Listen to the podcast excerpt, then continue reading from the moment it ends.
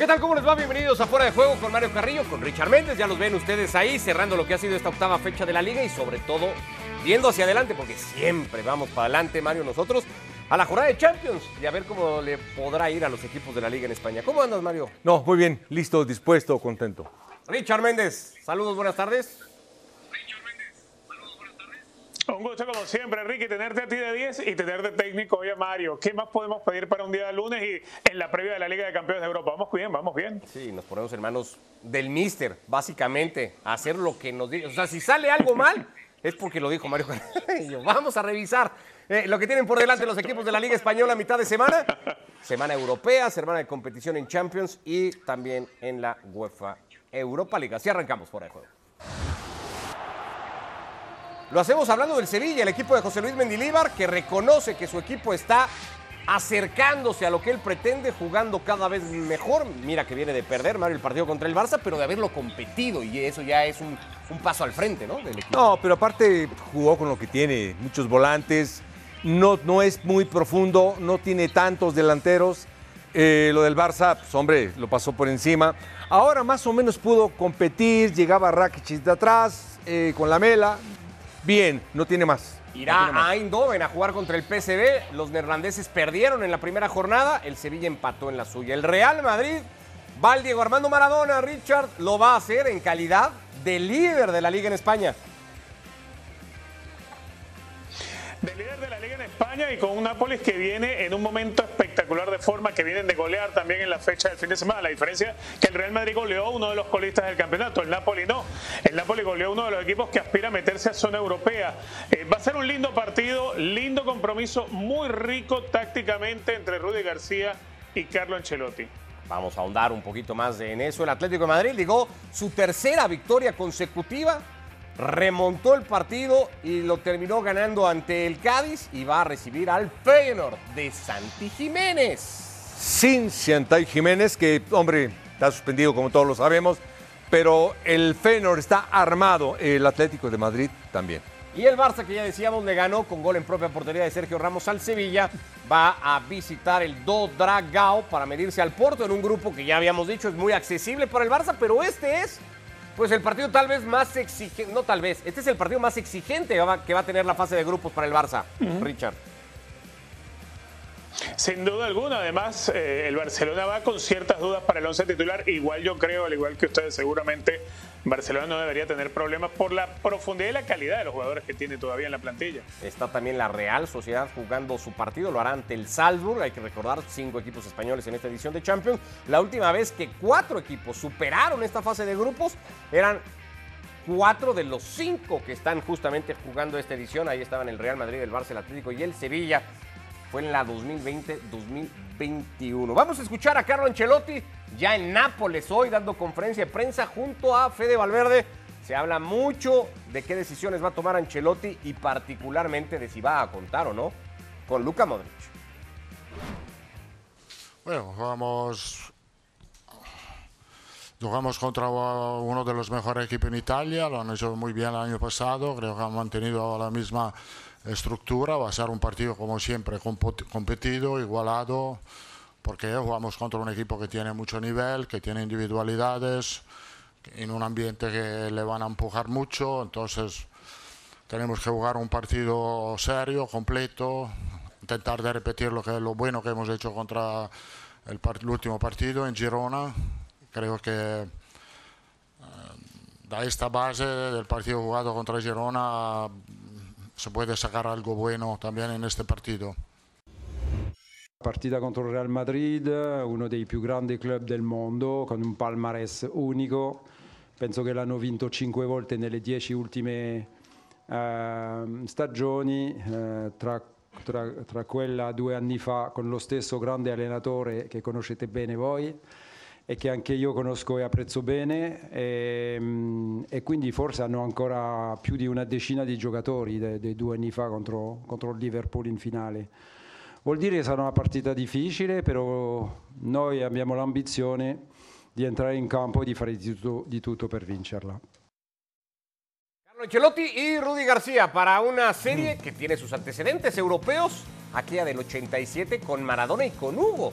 En cada uno de los dos equipos, el Real Madrid terminó eliminando al eh, Napoli. Jugaron los octavos de final de la 2017, el Real Madrid terminó eliminando al Napoli y se van a medir ahora en esta fase de grupos. Primero en el Diego Armando Maradona, jugarán el próximo 29 de noviembre en el Bernabéu. ¿Hoy es mejor equipo el Real Madrid que el Napoli? Y yo creo que no por mucho, no por mucho. Estaba viendo yo el medio campo. Anguisa, Lobotka, Chelinski, ese medio campo que tiene Nápoles es eh, igual de firme del medio campo que tiene este equipo del Real Madrid. Eh, Bellingham la trae derecha. Ahora con Vinicius es el único desequilibrante. Pero yo creo que de los equipos más ofensivos, más equilibrados, más atacantes en Nápoles, partidazo. Yo espero un partidazo. Creo que es el equipo que lo puede vencer al Madrid. Encuentra a un Osimhen que ha marcado gol en los últimos dos partidos. El Napoli ha goleado en sus últimos dos partidos. El Madrid se agarra del resultado, Richard, que en el Madrid nunca es poca cosa, que en el Madrid es de hecho siempre lo más importante. Viene de ganar sus últimos dos partidos, de no recibir gol tras la caída en el derby. Pero sobre todo creía del juego este fin de semana de volver a dejar dudas en el trámite de partido. Hubo ratos en donde el Girona fue mejor que el Real Madrid. Sí, eh, hay que recordar que Girona venía siendo puntero de la liga durante esa semana. El Real Madrid logra hacerse con el primer puesto de la clasificación, arrebatárselo, pero un partido, como bien decías, sobre todo durante los primeros 20, 22, 23 minutos, el Girona planteó un partido muy serio, muy formal, y además que creo que ha podido darle pistas a Rudy García cómo enjaular a Jude Bellingham. Atención con esto, ¿eh? porque Bellingham, si bien eh, termina siendo igual una de las figuras del el partido para el Real Madrid, logrando otro gol más dentro de los que ya ha alcanzado en el campeonato.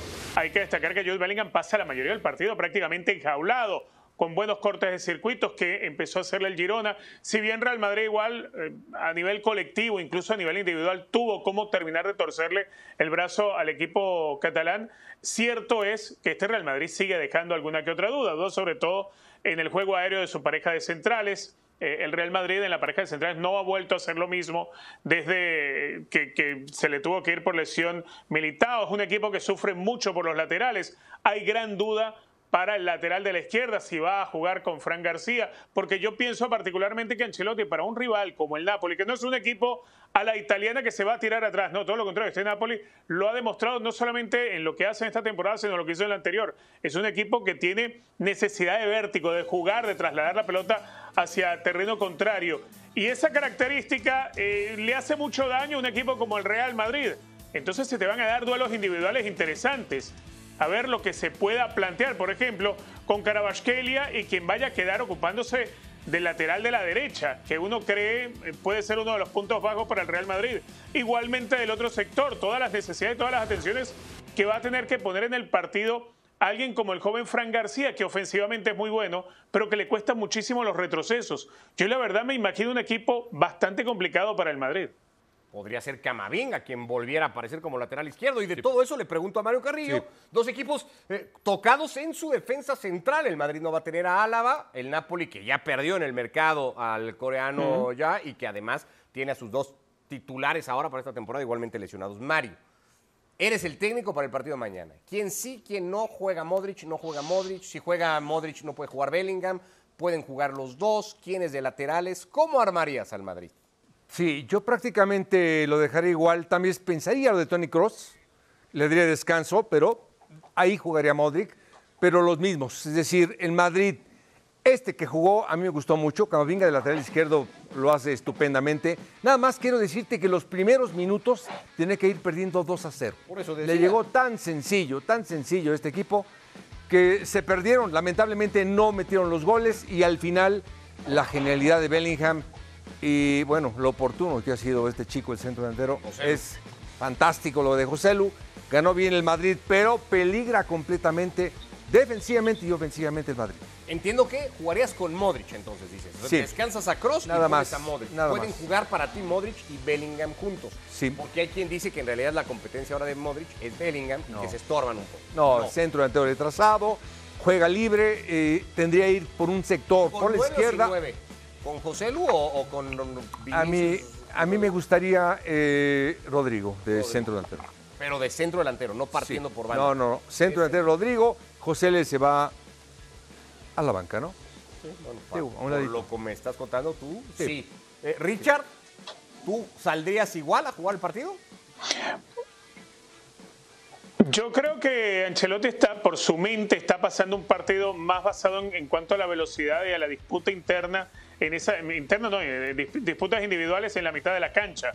Eh, yo entiendo, interpreto que sí, sería, sería fabuloso poder tener a alguien como Tony Kroos en el partido eh, para tratar de dar músculo y buena, y buena pelota larga. Ahora, yo creo que la idea de Ancelotti a este punto va a ser acomodar ese medio campo con Chouameni, con Camavinga como interior y con Fede Valverde como interior. Ellos a las espaldas de Jude Bellingham, que quedaría como media punta. Y creo que sí, va a ir con dos puntas. Ahí sí estoy muy de acuerdo con Mario.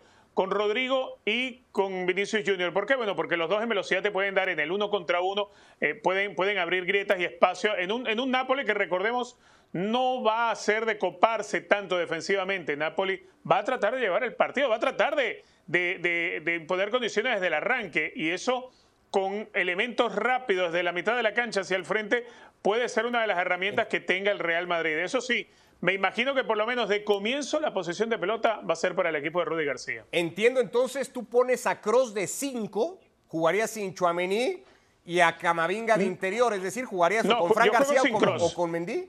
¿Entendí así?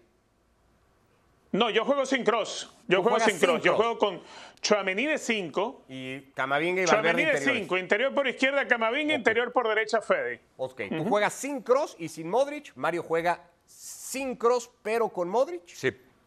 Yo jugaría con Richard. Exacto. Yo jugaría con Richard, pero no tengo tampoco tan claro si prescindir, aunque tienes que hacerlo, de la figura de Joselu. Entonces, ahí habría que decidir si Camavinga arranca de lateral eh, y, y Bellingham se mete a ser un poco más interior para jugar con tres al frente. Yo jugaría con Joselu, Rodrigo y Vinicius. Yo. Pero bueno. Primero tienes que ninguno de los armar. tres dirige mañana en el Diego Armando. Exactamente. Primero tienes que armar una línea perfectamente de cuatro. Camavinga se para ahí perfecto. Sí. El medio campo no tiene ningún problema. Arriba la más importante es la de Rodrigo, porque sabe recibir de espaldas. Lo que José Lu, a José Lu se la tienes que aventar por arriba. Tú no quieres a. Joselu. No, no lo veo ni de blanco. Sí, ves, tú no lo quieres. Tú eres de estos ya me gusta Nacho, ¿Para por este ejemplo. partido no? Nacho me gusta. Pero Nacho el otro día se volvió loco. Bueno, bueno, de repente tiene lo suyo. Sí, el otro día dejamos de parecernos. De hecho, Nacho y yo, el otro día se rompió. El parecido físico se terminó por romper. Esto es lo que tiene el Real Madrid, irá al Diego Armando Maradona. Y luego el Osasuna es su único partido en casa de los próximos cinco encuentros que va a disputar. Dos son en Liga, tiene que ir a Sevilla y a Barcelona. Y luego tendrá que ir a jugar en Champions igualmente eh, ante el conjunto del Braga. Es lo que tiene por delante el Real Madrid en sus cinco próximos partidos. Uno de esos rivales es el Sevilla. Y el Sevilla va a jugar también mañana competición europea, lo hará en Eindhoven ante el PSV, tratando el equipo neerlandés de seguir ganando todo lo que ha jugado hasta ahora en la temporada. Ya habló de eso José Luis Mendilíbar, dijo es un equipo que gana y que además hace muchos goles. Richard, ¿es un peligro abierto para el Sevilla el PSV? Sí, aunque yo creo que el Sevilla ha logrado en los últimos partidos encontrar cierta estabilidad en el juego. El tema es que esa estabilidad también se termina truncando en lo emocional por cómo pierdes el partido con el Barcelona, por ejemplo, porque Sevilla salió a competirle uno de los equipos que mejor juega en Europa y lo hizo de buena manera. Termina cayendo con ese infortunio del, del autogol de Sergio Ramos. Eh, a ver, un Sevilla que va a tener que, que apegarse, adherirse a la esperanza de un Rafa Mir en el área, a encontrar mejores desarrollos de sus eh, volantes externos. Eh, creo que es un rival muy difícil en Eindhoven. El PSV es un equipo durísimo. Eh, creo que el Sevilla no le sería mal negocio salir de Eindhoven con un empate en el bolsillo, por lo menos. Es una, una de las visitas más complicadas de esta fase de grupos. Aunque ya empató en su presentación y eso no sé cuánto lo condiciona a tratar de ir a ganar el partido. Igualmente el PSV, que perdió también en la suya. ¿Cómo ves el juego, Mario? Eh, yo para el PSV. Para el PSV. Sí, ¿Con o sin Lozano? eh, no, con Lozano, por Con supuesto. Lozano. Sí, Jugó el otro día por Liga el Chucky. sí, pero jugó de segundo tiempo, no, no de inicio. Pero va de inicio mañana, seguro. Tiene la experiencia Chucky, tiene por arriba Luke de Jong. Y tiene un medio campo nuevo, Berman, Saibari, eh, Tillman, el norteamericano. Eh, tienen otro equipo, otro medio campo, más fuerte, más firme, más dinámico este equipo. Es muy completo el PSV. ¿eh? El partido de mañana define muy probablemente quién va a acompañar al Arsenal, ¿no? A, a la clasificación de octavos, porque pensamos que los ingleses son los grandes favoritos. Si hoy tuvieras que elegir entre uno y otro, ¿quién va a acompañar al Arsenal? no? El PSV. El PSV, Sí. antes que el Sevilla. Richard, Yo creo que el Sevilla va a avanzar. Yo creo que el Sevilla, si bien va a sufrir, la va a pasar muy mal en Eindhoven mañana, creo que igualmente no va a perder, que es probable que se traiga un punto, pero más en base a ese coraje, esa garra que demuestra el equipo de Mendilíbar. Y sí, lo veo, lo veo el equipo de Mendilíbar acompañando al Arsenal. Hay, que recordar que Sevilla en los últimos años, ciertamente, no en la Champions League, sí en la Europa League, pero ha demostrado ser un equipo de muchísima raza europea. Así que esta clase de partidos creo que hay muchos jugadores aquí en el Sevilla que saben cómo administrar, cómo dosificar, cómo manejar resultados, cómo manejar momentos de partido.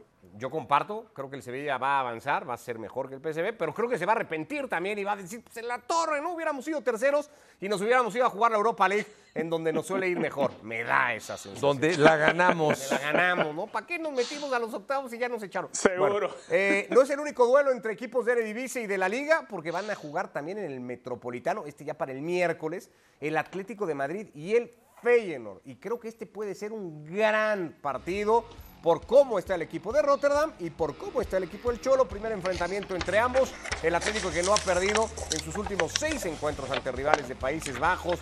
Los de Rotterdam vienen de perder cada uno de sus últimos cinco encuentros como visitantes en Champions. Hay que recordar que este equipo compitió igualmente en la Europa League. La temporada pasada, Santi Jiménez, ya lo decía Mario, no va a poder estar, está pagando una suspensión en competición UEFA de par de partidos.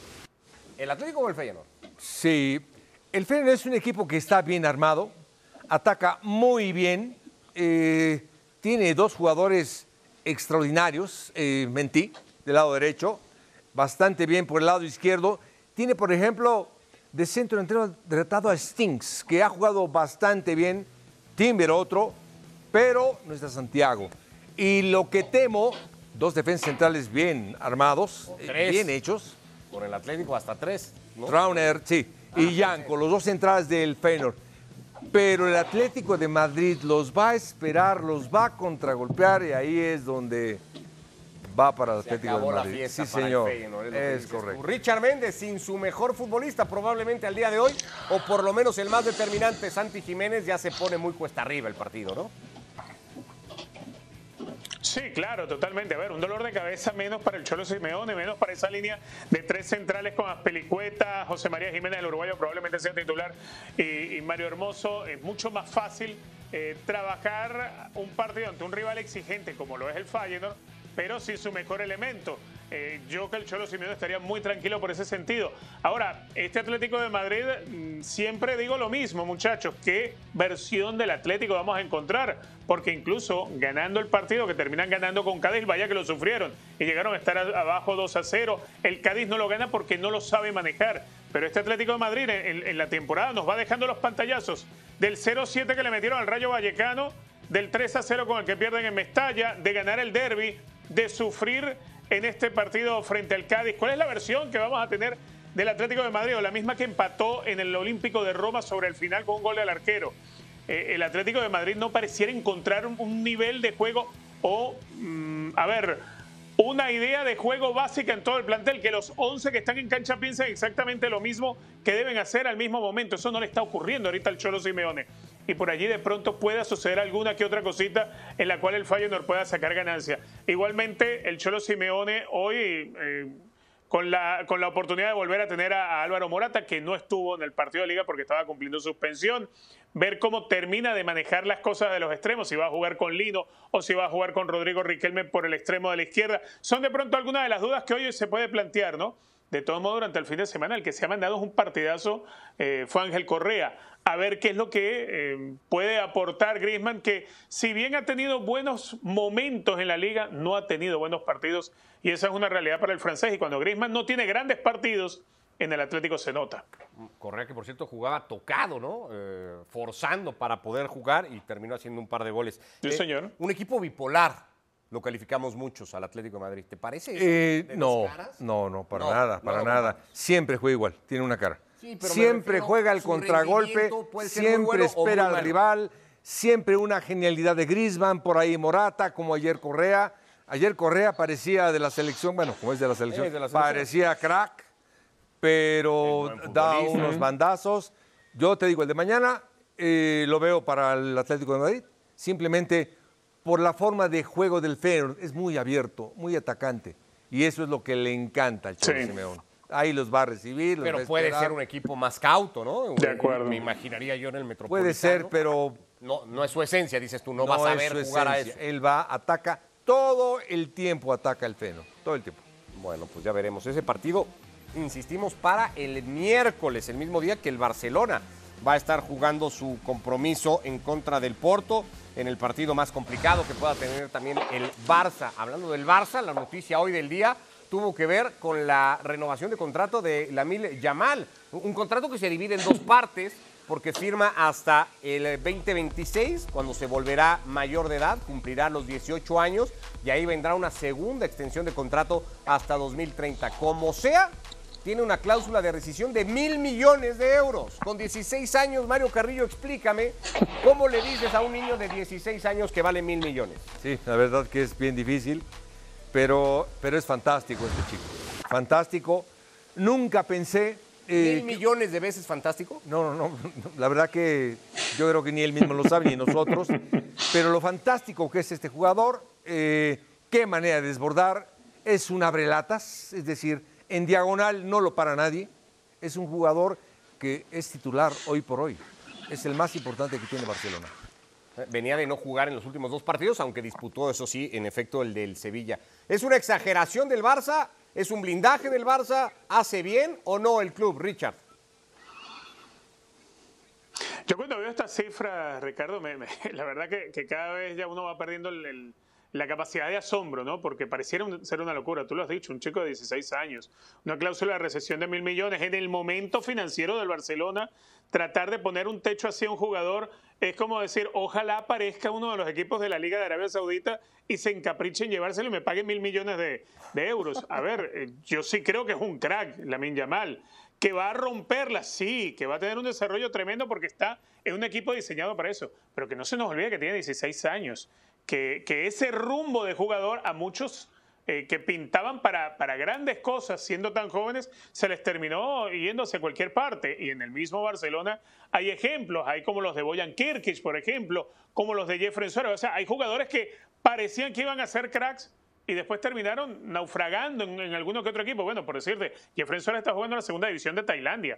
Eh, o sea, eh, creo que, que a veces hay que tener un poquitito. Ah, bueno, Ricky Pucho es otro ejemplo clarísimo. Hay que tener un poquitito de, de- calma a la hora de, de tratar de blindar a un jugador. Hay que saber si el jugador de verdad va a ser un éxito. Si, si el jugador de aquí a seis meses empieza mal o tiene alguna lesión, Dios no lo quiera, pero llega a tener alguna lesión y, y empieza a mermar en su juego, bueno, ya resulta que el valor del jugador no va a ser el mismo.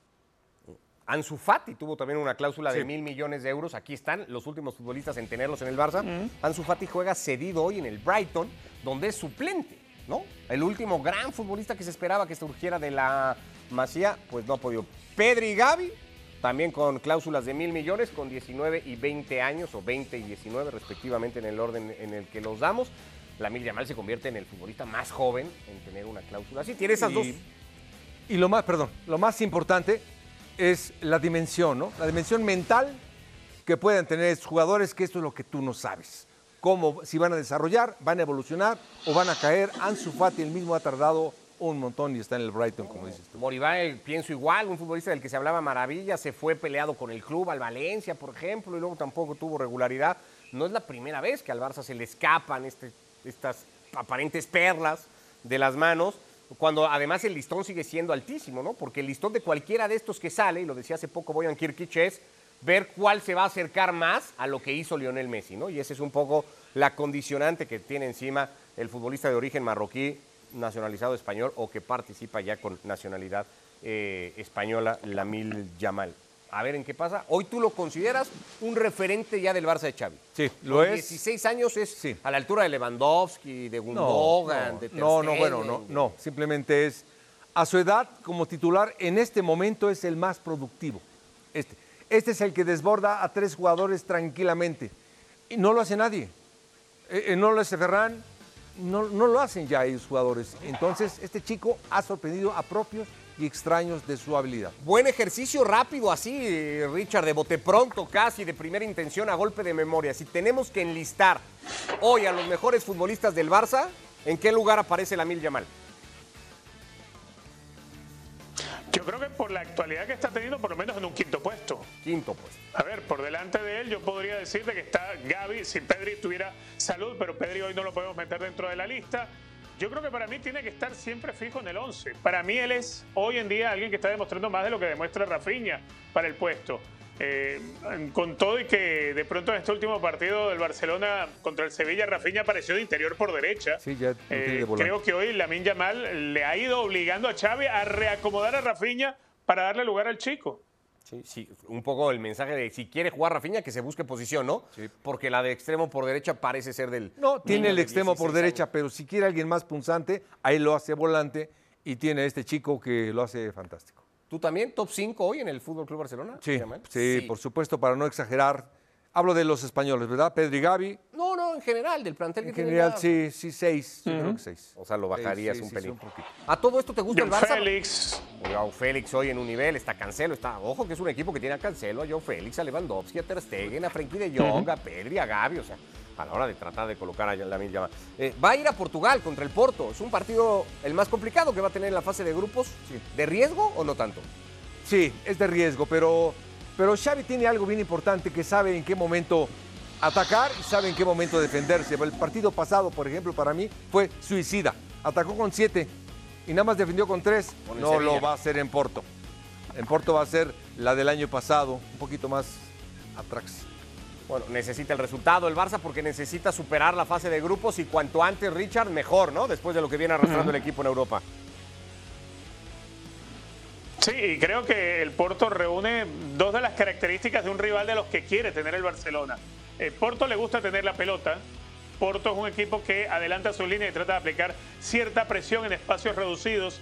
Esas son la- las características de un rival que le encanta al Barcelona, porque el Barcelona ante presión en espacios reducidos, en base a toques son capaces de encontrar espacios de salir con facilidad por la dinámica y la movilidad que tiene el equipo de Xavi. Así que creo que va a ser un partido muy atractivo a la vista de ver, pero que creo que de todas, todas Barcelona cuenta con poquito más de ventaja por el hecho de, de- la comparación si bajas individualmente el nivel eh, de juego que tienen actualmente los jugadores del equipo lusitano como los del equipo catalán.